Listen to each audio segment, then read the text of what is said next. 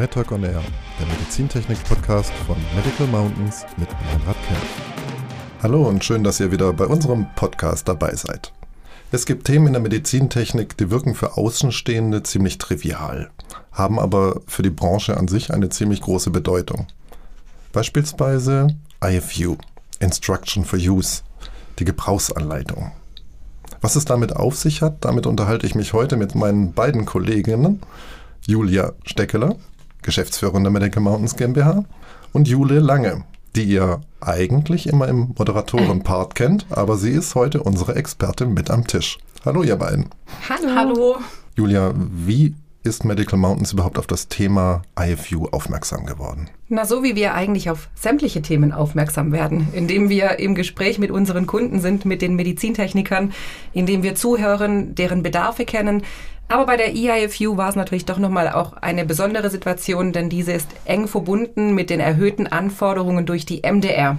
Die MDR kennt ihr ja hoffentlich alle schon, weil ihr fleißig unseren Podcast zur MDR angehört habt. Die MDR stellt auch erhöhte Anforderungen an die Gebrauchsanweisungen und diese sind wiederum in der IFU in einer Verordnung speziell für Gebrauchsanweisungen geregelt. Ihr beide habt euch sehr intensiv damit beschäftigt und Jule, was sind denn die Probleme, die jetzt aus einer Papiergebrauchsanleitung heraus entstehen? Also erstmal, Sie müssen die Papiergebrauchsanweisungen ja irgendwie aufheben. Das heißt, es gibt zum Beispiel in Kliniken Archive, wo extrem viele Papieranweisungen rumliegen. Das heißt, es gibt vielleicht nicht immer die aktuellste Version vor Ort. Oder man muss erstmal ewig lange im Archiv suchen, bis man die benötigte Gebrauchsanweisung findet. Und dann hm. ist es ja auch so, dass wir kennen es alle, Gebrauchsanweisungen sind wahnsinnig groß, umfangreich. Man blättert erstmal extrem lange, bis man überhaupt zu diesem Punkt kommt, den man braucht und sucht. Genau, ja. und ähm, wenn wir eben an Papiergebrauchsanweisungen denken, wie du gerade gesagt hast, das ist sehr viel Papier, ja. die sind oft sehr groß. Seit der MDR sind diese noch größer, weil eben durch die MDR jetzt auch noch sämtliche Sprachen aller Mitgliedstaaten bedacht werden müssen. Mhm.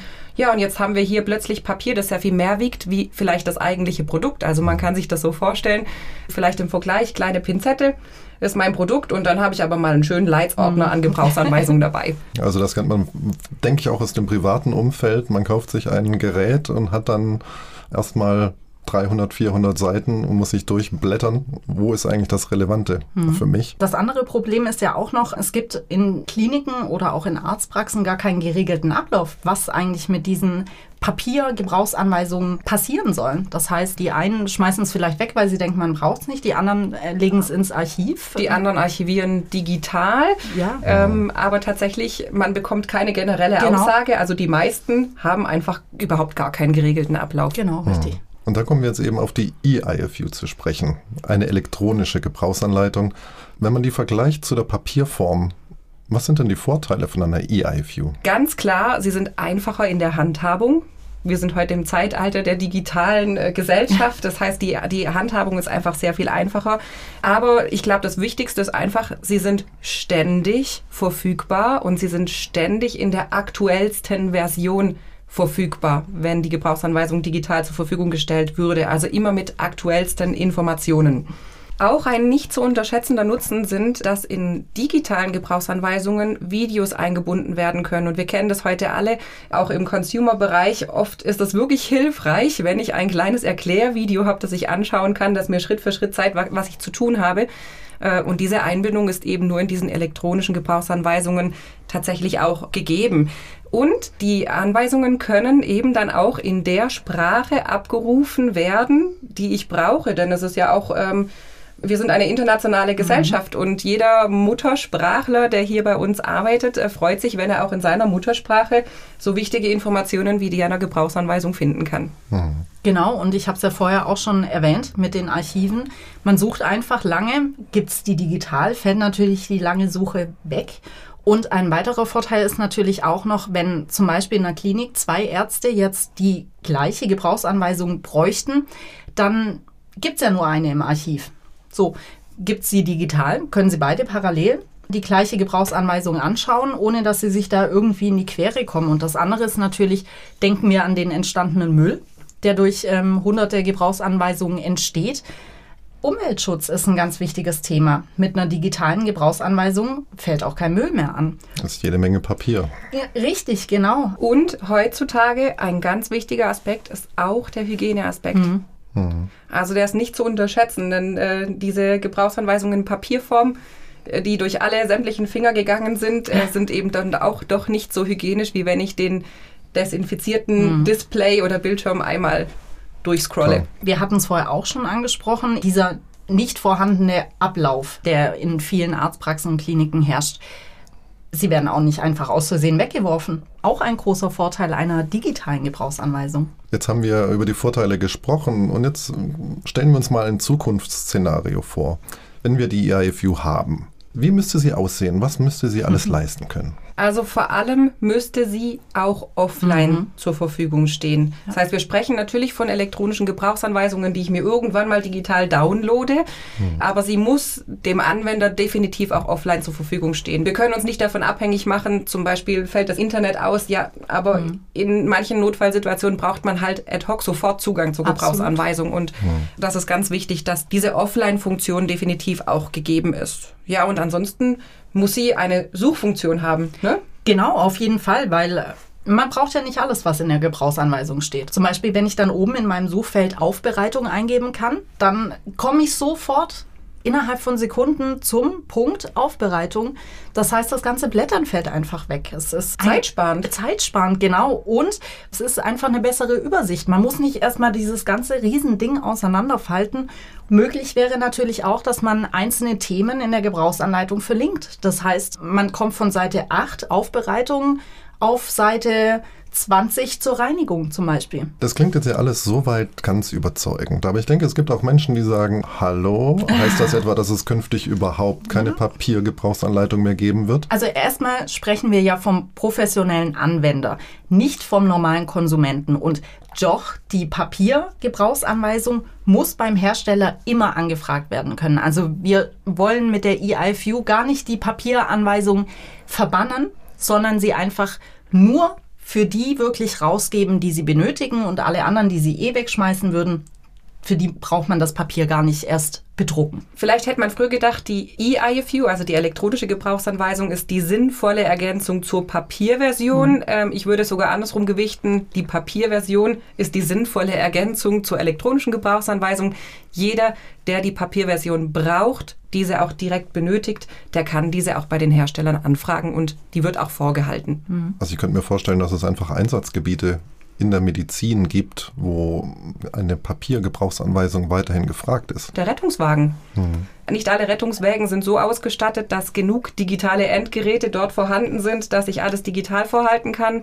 Das heißt, manchmal brauche ich dort einfach die Papierversion. Definitiv. Es gibt auch in Notfallsituationen im OP an gewissen Geräten äh, einfach die Anforderung, dass zumindest eine Notfallgebrauchsanweisung vorhanden ist, dass wenn dann mal ein Fehler passiert, dass man sofort reagieren kann. Also vor allen Dingen braucht es die papiergebundenen Gebrauchsanweisungen eigentlich noch deshalb, falls eben mal die Internetverbindung nicht da ist. Wobei, wie gesagt, da können wir auch von digital sprechen, wenn ich diese offline zur Verfügung habe.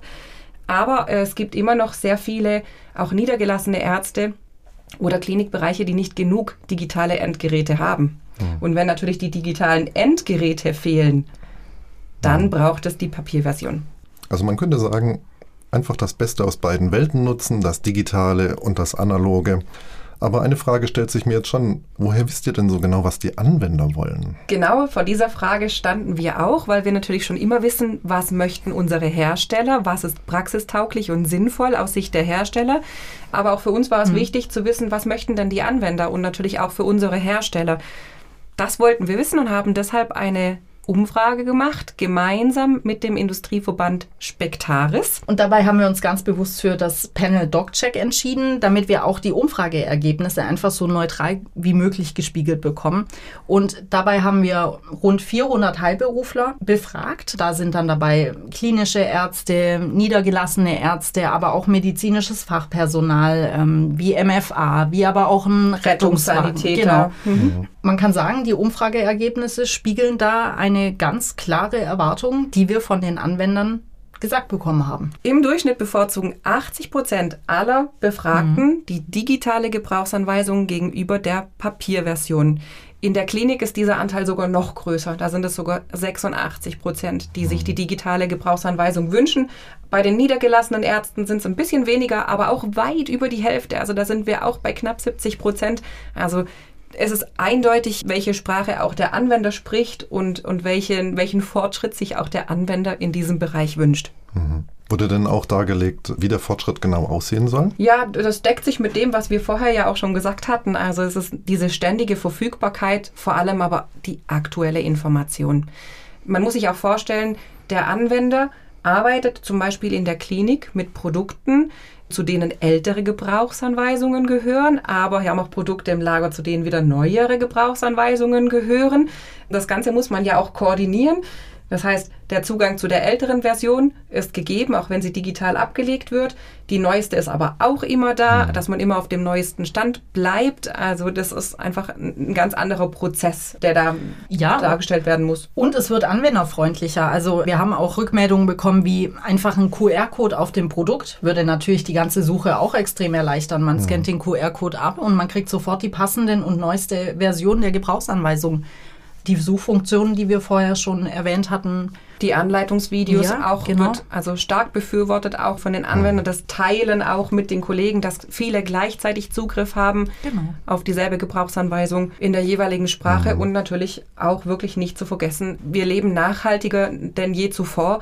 Und der Umweltaspekt ist einfach auch ein Wunschaspekt. Ja. Wie bei so vielem, was wir hier diskutieren, es zielt eigentlich darauf ab, dass der Patient eine sichere, gute und verlässliche Versorgung bekommt. Richtig. Wenn der Anwender sein Instrument gut und richtig anzuwenden weiß. Genau. Wir haben auch da befragt, ne, wann lesen denn auch die Ärzte ja. die Gebrauchsanweisung. Auch das ist ein Ergebnis dieser gemeinsamen Umfrage. Und mhm. auch hier ganz klar, also die Ärzte und die Anwender lesen die Gebrauchsanweisung beim erstmaligen Verwenden genau. vor allen Dingen des Produktes, aber auch wenn ein Fehler auftritt oder wenn es zu Fragen mhm. zur Aufbereitung kommt. Also die Gebrauchsanweisung ist kein totes Stück mhm. Papier oder digital, sondern sie wird gelebt bei den Anwendern. Mhm. Und da müssen die Wünsche der Anwender berücksichtigt werden. Genau. Wenn man jetzt diese ganzen Argumente zusammenfasst, spricht doch einiges dafür, die EIFU flächendeckend einzusetzen. Und trotzdem gibt es ja doch Hürden, die dagegen sprechen. Du hattest es erwähnt, Julia, die Verordnung der EU. Ähm, was muss jetzt passieren, um hier einen Schritt vorwärts zu kommen. Also die EU-Kommission muss diese Verordnung, das ist die 207-2012, wenn wir es ah. ganz genau nehmen, muss diese Verordnung sowieso überarbeiten im Zuge der MDR. Die EU-Kommission hat auch im Mai bereits einen Entwurf vorgelegt. Dieser Entwurf ist aus unserer Sicht aber absolut ungenügend, weil er wieder einen Großteil der Medizinprodukte für den professionellen Anwender außen vor lässt. Hm. Und jetzt ist es wichtig, dass dieses Thema auf die politische Agenda der EU-Kommission gehoben wird, in der Priorität nach oben rutscht und dass seitens der EU-Kommission die Kapazitäten auch zur Verfügung gestellt werden, diese Verordnung wirklich größer zu überarbeiten und nicht nur einen Flickenteppich zu machen, sondern wirklich im großen Umfang diese Verordnung zu überarbeiten. Sie muss praxistauglich werden. Und das mhm. steht an erster Stelle und praxistauglich für den Anwender und den Hersteller. Ich fand, das waren jetzt super aufschlussreiche Themen, die hier vorgebracht worden sind und auch ein guter Blick nach vorn, wohin sich die Branche entwickeln kann. Immer mit Blick darauf, was hat denn auch der Patient letztendlich davon? Wenn wir uns jetzt als Medical Mountains betrachten, was wünschen wir uns denn noch zum Thema EIFU? Wir wünschen uns, dass die Anwenderwünsche berücksichtigt werden.